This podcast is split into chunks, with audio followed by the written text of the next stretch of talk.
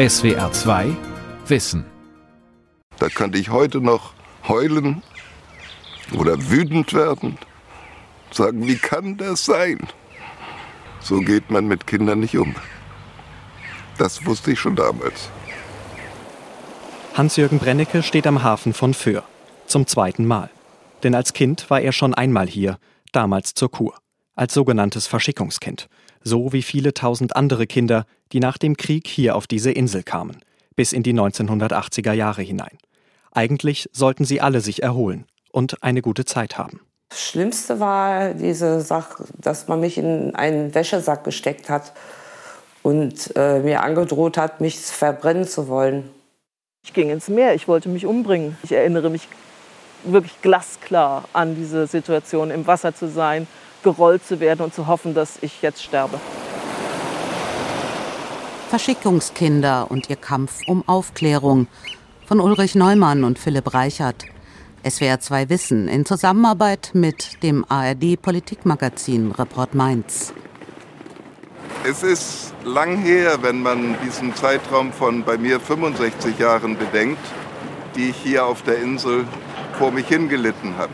Aber es wird sicherlich äh, auch berührend sein, äh, vielleicht sogar Gänsehaut machend. Brennekes Rückkehr auf die Insel haben wir vorgeschlagen. Wir, das sind mein Kollege Ulrich Neumann und ich, Philipp Reichert. Wir beide sind Investigativjournalisten beim ARD Politikmagazin Report Mainz. Hier auf Föhr treffen wir auch Anja Röhl und Peter Krause. Sie gehen mit uns gemeinsam auf Spurensuche. Auch sie sind ehemalige Verschickungskinder. Die drei treffen sich das erste Mal. Ich denke, wir werden einige schöne Details rausfinden, auch im Austausch. Jeder hat ja schon ein bisschen vorgearbeitet auch. Wir werden ein paar Stellen besuchen, die vor 60 Jahren mal eine wichtige Rolle gespielt haben. So auch vor allem das Hamburger Kinderheim und zwei, drei andere Plätze sicherlich. Und das wird sicher einige Erinnerungen wachrufen. Erinnerungen an ihre sechswöchige Erholungskur. Solche Kuren gab es bundesweit. Überall standen die Heime, mehr als 1000 gab es in Deutschland. An diesen Orten sollte alles zum Wohl der Kinder getan werden. Doch die Wirklichkeit sah völlig anders aus. Begonnen haben unsere Recherchen vor gut einem Jahr. Mit einem Bericht für das ARD Politikmagazin Report Mainz. Es sind verstörende Erinnerungen, die die Damen uns hier anvertraut haben. Guten Abend zu Report live aus Mainz. Ja, erholen sollten sie sich, wieder zu Kräften kommen. Die sogenannten Verschickungskinder, so hießen sie, die Kinder, die in eine der 850 Kinderkurkliniken geschickt wurden. Was wohl sehr vielen von ihnen dort widerfahren ist, meinem Kollegen Ulrich Neumann haben sie es erzählt. Kinder auf dem Weg in die Kur. Dort sollten sie aufgepäppelt werden. So hieß das. Nach diesem Film bin ich mit in die Recherche eingestiegen, denn die Geschichte war noch lange nicht zu Ende recherchiert. Weitere Betroffene kamen auf uns zu und erzählten uns von ihren Kinderkuren. Darüber, was ihnen widerfahren ist und sie bis heute quält. Eine Resonanz, die mich und meinen Kollegen Ulrich Neumann völlig überwältigt hat. Nach dem ersten Bericht im September ist sozusagen die Redaktion mit Mails überschwemmt worden. Und es sind dann immer noch mehr äh, geworden. Also wir verfügen jetzt allein bestimmt so über 1500 Schilderungen von ehemaligen Kurkindern. Diesen Erlebnisberichten gingen wir nach. Und so wurden aus einem Beitrag mehrere. Wir fanden immer mehr Material, sammelten Belege in den Archiven der ARD, in Staats- und Stadtarchiven. Wir fanden Beweise für die Erinnerungen der Kurkinder, für den willkürlichen Einsatz von Medikamenten. Und wir identifizierten mögliche Täter. Hier in SWR 2 Wissen wollen wir all das erzählen. Erholungsbedürftige, schwache und unentwickelte Kinder machen hier genau wie Erwachsene eine regelrechte Badekur durch. Die kleinen Badegäste stehen dabei ständig unter ärztlicher Kontrolle. Nachher wird gemeinsam gegessen. Nach dem anschließenden Mittagsschlaf ist der Rest des Tages mit Spiel und Unterhaltung ausgefüllt. So vergeht der Tag mit Spiel, Unterhaltung und guter Pflege. Der Ton stammt aus Welt im Film, eine Wochenschau aus dem Jahre 1948, die damals im Kino gezeigt wurde. Von den 1950er bis Ende der 1980er Jahre wurden Schätzungen zufolge Millionen Kinder auf Kur verschickt. Die einen sollten einfach mal raus aus der Stadt. Andere galten als zu dünn oder machten ins Bett. Meistens sechs Wochen lang sollten sie Meer oder Berge erleben dürfen und gestärkt nach Hause kommen. Stärkung hieß häufig Essen. Die meisten der Kinder beschreiben, dass sie dazu gezwungen wurden. Anja Röhl hat das in tausenden Berichten gelesen, die sie seit Jahren sammelt. Von ehemaligen Verschickungskindern aus ganz Deutschland. Den Kurerfolg haben die damals an den Kilos ermessen, die die Kinder zugenommen haben. Also haben sie, deswegen kam es auch zu den Zwangsfütterungen, Sie haben ihnen kohlenhydratreiche, fettreiche Pampel eingefüttert, zum Teil mit Zwang, zum Teil mit dem Festbinden der Haare am Stuhl. Und äh, dann haben die Kinder einen Kurerfolg auf der Waage gehabt. Hans-Jürgen Brennecke sagt, bei ihm war es die Blutwurst. Schon der Anblick und erst recht der Geruch ekeln ihn bis heute, seit er gezwungen wurde, sie während einer Kur zu essen. Am Ende habe ich das Ganze wieder erbrochen in den Teller und dann kam eigentlich die schlimmste Strecke. Dann hieß es, du sitzt hier so lange, bis das Erbrochene aufgegessen ist. Ich weinte am Tisch. Und nach meinem Gefühl ging das stundenlang, dass ich dachte, das hört überhaupt nie auf. Bis ich am Ende den Teller wirklich zum zweiten Mal leer hatte. Auch heute, nach genau 67 Jahren, ist es immer noch für mich völlig unverständlich, wie man mit einem Kind so umgehen kann. Da könnte ich heute noch heulen oder wütend werden, sagen, wie kann das sein? Demütigungen, äh, Qualen durch Strafen, für die die Kinder keine Erklärung haben. In allen Berichten wird von dieser furchtbaren Angst beschrieben, die alle Kinder haben. Eine einzige Atmosphäre der Angst vom ersten Tag bis zum letzten Tag. Jetzt sieht es freundlich aus, weil jetzt Mit Hans-Jürgen Brennecke und Anja Röhl sind wir zu ihrem Kurheim zurückgekehrt. Ein mächtiges Backsteingebäude direkt am Strand. Eigentlich ein idealer Platz für Kinder.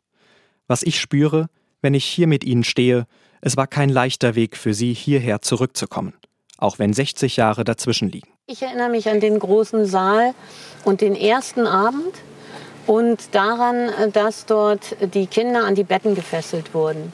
Aber nicht alle, sondern nur einige und das war, ging wahrscheinlich um Fingernägel abkauen.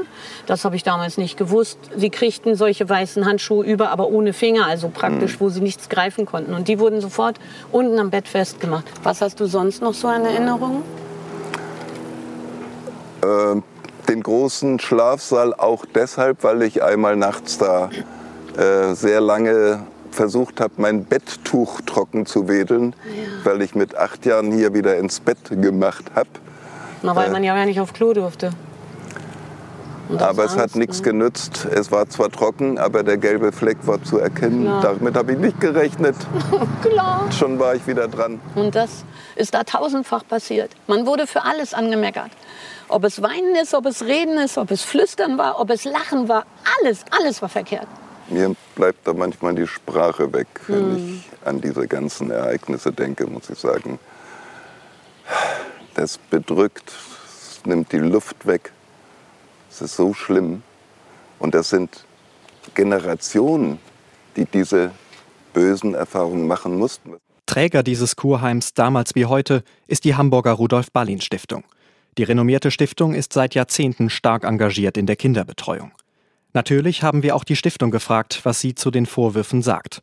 Jens Petri aus dem Vorstand der Stiftung hat uns dazu ein Interview gegeben. Wir sind noch nicht an dem Punkt zu sagen, wir gehen in die Öffentlichkeit und entschuldigen uns. Wir sind an dem Punkt, wie ich eben sagte, wir starten einen Prozess. Wir brauchen erstmal sozusagen mehr Kenntnis vom Sachverhalt. Wo stehen wir eigentlich? Was ist eigentlich gewesen?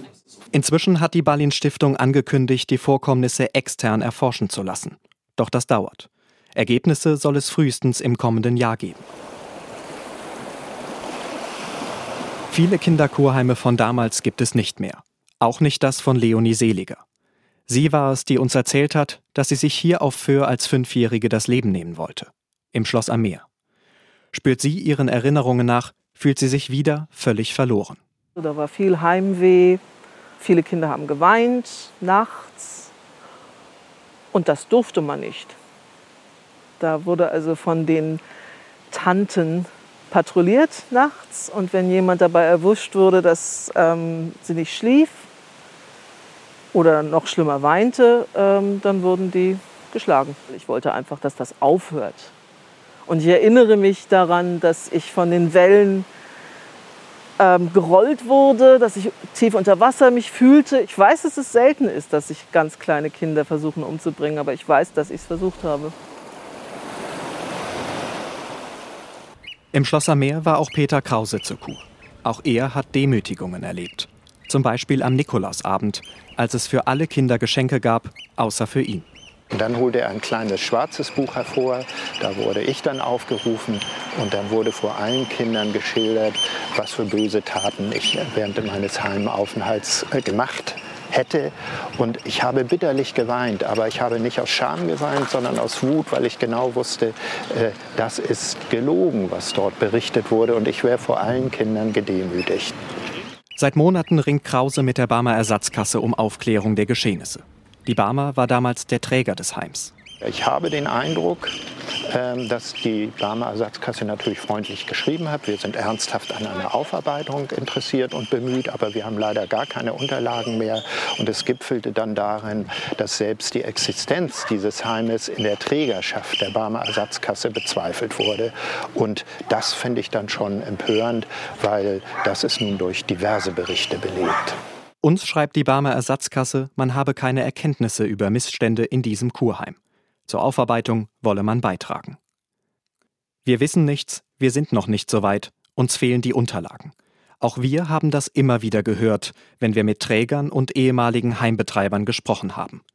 Und das wundert uns, denn schließlich waren diese Kinderkuren über Jahrzehnte ein Massenphänomen. Mehr als 10 Millionen Kinder wurden verschickt unter anderem von Gesundheitsämtern, Jugendfürsorge und Krankenkassen. Professor Marc Thielen lehrt an der Uni Hannover Sonderpädagogik. Als Erziehungswissenschaftler forscht er schon länger zu den Kinderkuren. Es ähm, gibt über Jahrzehnte offensichtlich ein System, ich würde es mal ganz perfide nennen, eine Art Kinderzwangstourismus mit medizinischem Anstrich ähm, sozusagen, wo Kinder ähm, geschädigt wurden, also wo Kinder in staatliche medizinische Obhut gegeben wurden und nicht geschützt wurden. Das muss man so sagen. Um dieses System der Kinderkuren tiefer zu durchdringen und auch damit wir belastbare Daten bekommen, tauchen wir deshalb nun selber in die vielen Erlebnisberichte ein. Ulrich Neumann und ich haben tausende Schilderungen ehemaliger Verschickungskinder gelesen und ausgewertet. Entstanden ist die erste umfangreiche empirische Untersuchung zu den Erholungskuren. Fragen, die wir uns stellten, was erlebten die Kinder während der Kur? Wie wirkte sich das auf ihre Kindheit und ihr weiteres Leben aus? Da mussten wir die tausend Berichte ganz genau lesen. Also wir haben mehr als tausend gelesen, aber tausend sind in die Auswertung eingegangen. Und da war uns zum Teil der Auswerterei schon echt zum Kotzen äh, zumute, weil das, das ging äh, schon nah. Das zeigte auch, dass es eben keine Einzelfälle sind, sondern dass es offensichtlich eine Struktur gab. Denn die Berichte der Betroffenen gleichen sich, egal ob sie in den 1950er, 60er oder 70er Jahren verschickt wurden. Ich musste nachts ohne Decke auf der Holzbank schlafen. Ich wurde an den Haaren aus dem Bett gezogen Wer umgezogen war, wurde in den dunklen Keller gesteckt. Wir Kinder wurden Tag für Tag erniedrigt. Ich wünschte mir als Vierjähriger den Tod. Schlimmste war diese Sache, dass man mich in einen Wäschesack gesteckt hat und äh, mir angedroht hat, mich verbrennen zu wollen. Dann hat man mich in den Keller gebracht. Natürlich habe ich mich gewehrt, in Todesangst gekämpft und dann haben sie die Klappe geöffnet von dem, von dem Ofen, großer schwarzer Ofen. Und äh, ab dann weiß ich nichts mehr. Das war Margret Richter. Mit sechs Jahren war sie zur Kur in Bad Reichenhall. Ein Aufenthalt, der ihre Kindheit komplett verändert hat. Ich war nervös, ich war ein Nervenbündel, keine Konzentration, keine Aufmerksamkeit. Also kam ich in der Schule nicht mehr mit. Ich habe seitdem äh, eine Lernschwäche und die Angst habe ich beibehalten, mein ganzes Leben lang. Ja. Unsere Untersuchung zeigt, so wie Margret Richter geben 90 Prozent der Verschickungskinder an, dass dieser Aufenthalt massive Folgen für ihre Kindheit hatte. Ich kam stumm, verängstigt und traumatisiert zurück. Nach der Kur war ich gebrochen. Ich kam als seelisches Wrack zurück.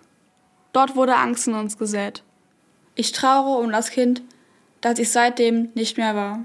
Und ein weiteres Ergebnis der empirischen Untersuchung, Rund 60 Prozent der ehemaligen Verschickungskinder leiden bis heute.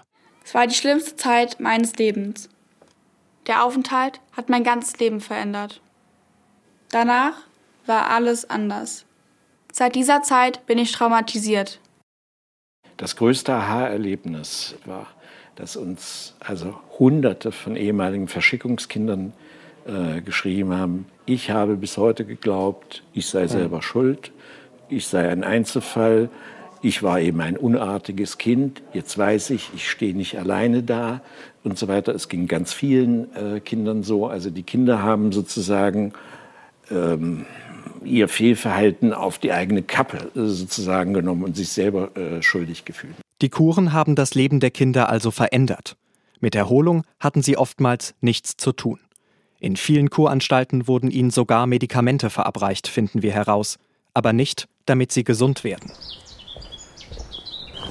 Können Sie sich noch erinnern, da oben waren die Schlafräume. Ich glaube, also ich hatte das zweifelhafte Vergnügen, einen Fensterplatz zu bekommen. Ich konnte zumindest dadurch immer auf den Rhein sehen. Ja. Mit Detlef Lichtrauter und Sigrid Bluschke sind wir in Bonn. Direkt am Fluss steht hier eine stilvolle Villa. Ihr ehemaliges Kurheim. Beim Frühstücken wurden dann alle Kinder aufgerufen, die dann nach vorne kommen mussten und haben dann alle die Spritze gekriegt. Aber wofür und wogegen die wirklich sein sollte oder ob die ihren Sinn und Zweck erfüllen sollte, das, ich glaube nicht, dass das irgendjemand weiß.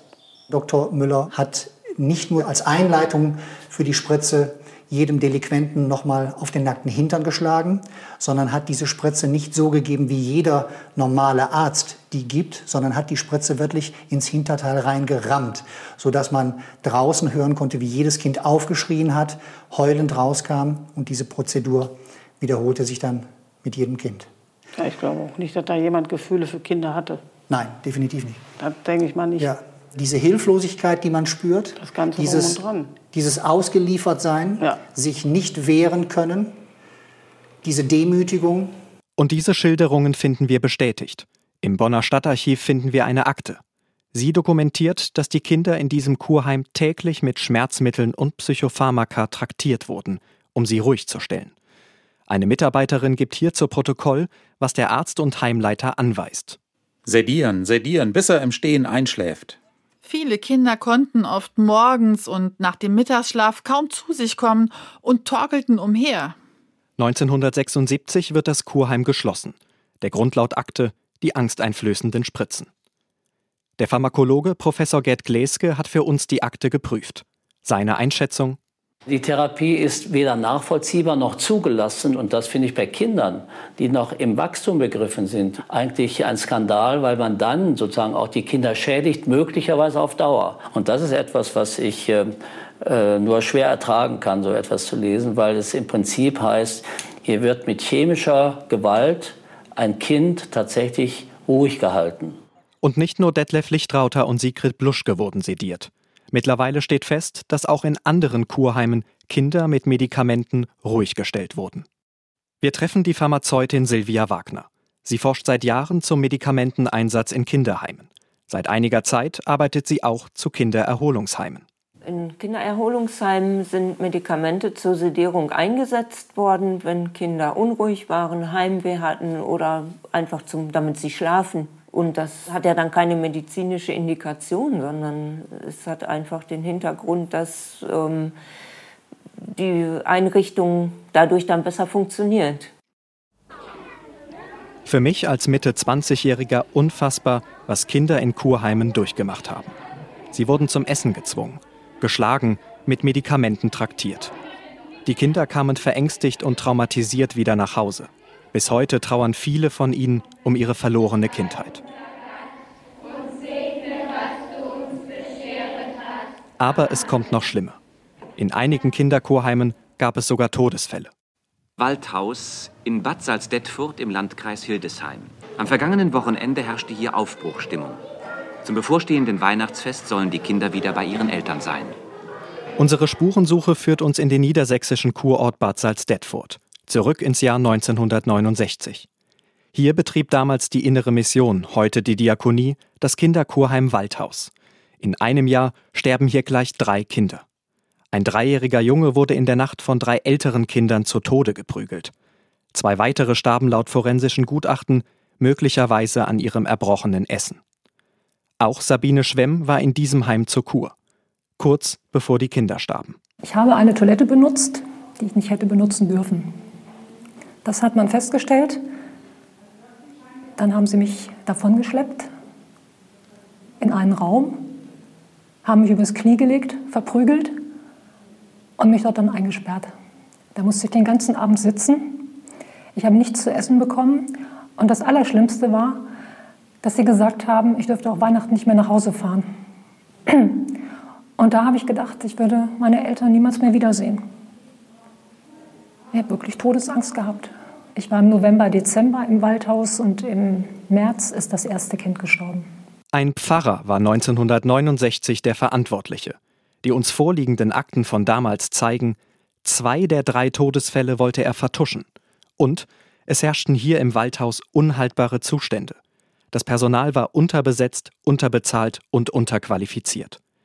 Die Diakonie als Nachfolgeorganisation des damaligen Heimbetreibers nennt diese Zustände von damals desaströs. Man hätte zumachen müssen. Das wird man aus heutiger Perspektive sagen können, ähm, ist nicht gemacht worden. Ähm, und es ist tragisch, dass in so einer Situation dann eben Kinder, die da nun am wenigsten für können, zu Tode kommen. Da müssen wir uns an die eigene Nase fassen. Das beschämt uns. Ein glattes Schuldeingeständnis also von einem der wichtigsten Wohlfahrtsverbände. Doch eine Frage bleibt für uns über Monate offen. Wie konnte es so weit kommen? Warum wurden die Kinder über Jahrzehnte weitgehend unbemerkt deutschlandweit in Kurheimen gequält? Und wer waren die Täter? Bei unserer Recherche finden wir heraus, gleich mehrere Heime wurden nach dem Zweiten Weltkrieg von hochrangigen Nazis geführt. Sie waren Mitglied in der NSDAP und in Hitlers Waffen-SS. Einer war nachweislich an der Erschießung von Juden beteiligt. Ein anderer blieb bis zu seinem Tod ein überzeugter Nazi. Und auch in ihren Heimen wurden Kinder nicht wie Kinder behandelt. Zum Beispiel auf Borkum im Kinderkurheim mit dem idyllischen Namen Möwennest.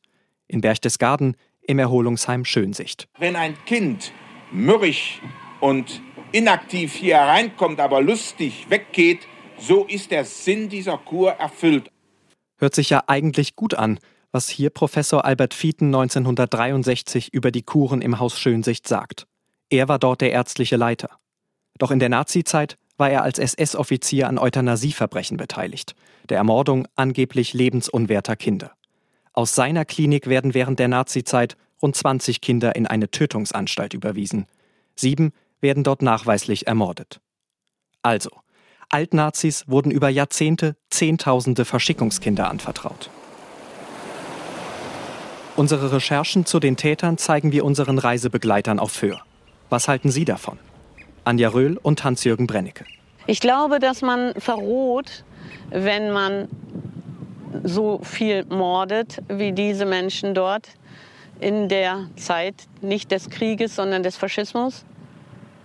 Und dass diese Verrohung sich auf das Menschenbild niederschlägt und dann auch niederschlägt auf den Umgang mit Kindern. Ich denke, was Heimaufsicht oder Heimkontrolle angeht, war es überall ähnlich. Es wäre so einfach gewesen, mal einfach unangemeldet vorbeizugucken. Aber die hatten keine Ahnung, was da in Wahrheit ablief. Aber saßen, und ich muss das schon heute aus der Wut auch noch von damals sagen, auf ihren dicken Ärschen, machten sich wichtig und waren verantwortlich für all die Grausamkeiten, die uns angetan wurden.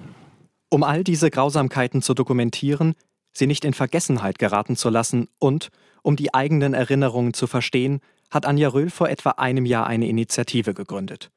Durch sie haben sich tausende ehemaliger Kurkinder deutschlandweit vernetzt. Es geht ihnen ausdrücklich erstmal nicht um finanzielle Entschädigungen. Sie wollen an der Aufklärung der eigenen Geschichte beteiligt sein. Was wir ganz, ganz dringend brauchen, sind Vernetzungsstellen, Anlaufstellen für die Betroffenen in den Ländern, Hilfen, Historiker, die mit den Betroffenen in die Archive gehen und versuchen rauszukriegen über das Heim. Die meisten bei uns wollen unbedingt über das Heim was wissen, über die Zustände, die da herrschten. Sie wollen der Sache auf den Grund gehen. Dieser Wunsch nach Aufklärung ist inzwischen auch in der Politik angekommen. Auf den letzten beiden Konferenzen der Sozialminister waren die Verschickungskinder Thema. Die Minister erkennen deren Leid an und haben beschlossen, die Geschehnisse umfassend aufzuklären. Der Vorsitzende der Sozialministerkonferenz Manfred Lucher zu den Kuren. Sie waren ein Massenphänomen, sie waren äh, auch, äh, ist ja jetzt die Frage, die wir auch arbeiten, ob es nicht auch ein bisschen eine Gesundheitsindustrie war, ob damit Strukturpolitik betrieben wurde war aber auch vielleicht ideologisch untersetzt, dass vor allem Kinder aus dem Arbeiter, aus dem einfachen Milieu sozusagen äh, staatlicherseits diese Kuren verordnet bekommen haben. Es mag vielleicht auch eine gute Intention dabei gewesen sein, aber was halt jetzt zunehmend äh, offensichtlich wird, dass die Methoden, in diesen Kuren, wie mit den jungen Menschen umgegangen wurde, doch sehr, sehr äh, verabscheuungswürdig waren und auch sehr viele junge Menschen wirklich ganz, ganz schlecht erniedrigend behandelt wurden. Der Sozialminister gibt uns eine eindeutige Zusicherung. Ohne die Betroffenen und deren Erfahrung, deren Aufarbeitung, deren Hinweise wird diese äh, Aufarbeitung nicht stattfinden können. Ja, dass wir sie nicht im Stich lassen, dass wir sie unterstützen, dass wir ihre Selbstorganisationsstruktur mit Finanzmitteln fördern wollen und dass wir in dieser wissenschaftlichen Aufarbeitung am Ball bleiben. Ein Versprechen? Klare Zusage. Fast ein Jahr Recherche liegt hinter uns. Wir haben tausende Erfahrungsberichte gelesen. Wir haben mit unzähligen Opfern gesprochen. Wir waren in Archiven unterwegs. Und wir waren vier Tage mit drei ehemaligen Verschickungskindern auf Föhr. Vier Tage Spurensuche. Vier Tage voller Erinnerungen an ihr Martyrium. Es waren sehr gemischte Gefühle. Ähm, ich hatte nicht gedacht, dass das Nachsinnen über meinen Aufenthalt mit acht Jahren noch so viel Schmerz und Wut äh, wiederbelebt, sodass mir sogar körperlich ein bisschen unwohl war. Ich konnte diese schöne Insel überhaupt nicht genießen, weil mir das Thema immer wieder durch den Kopf ging. Natürlich sind es einerseits keine schönen Erinnerungen, aber was mich motiviert hat, ist, dass jetzt die Thematik in den Fokus geraten ist und dass jetzt eben was passieren wird zur Aufarbeitung. Und deshalb bin ich mit einem richtig guten Gefühl hergekommen und fahre mit eigentlich noch besserem Gefühl jetzt auch wieder nach Hause. Es war bewegend, auch innerlich habe ich es gespürt durch die Erinnerungen.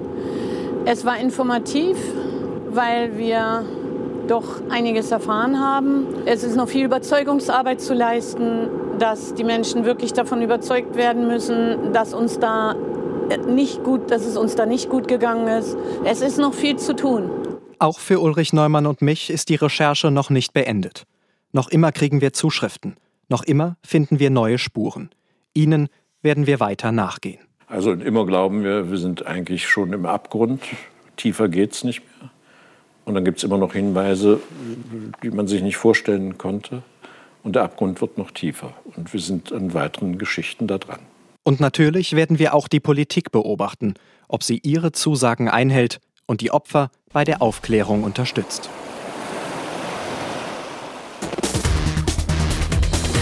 Den Film zur Recherche gibt es in der ARD Mediathek in der Reihe Exklusiv im Ersten. Gequält, erniedrigt, drangsaliert. Der Kampf ehemaliger Kurkinder um Aufklärung. Die Welt verstehen. Jeden Tag. SWR2 Wissen. Manuskripte und weiterführende Informationen zu unserem Podcast und den einzelnen Folgen gibt es unter swr2wissen.de.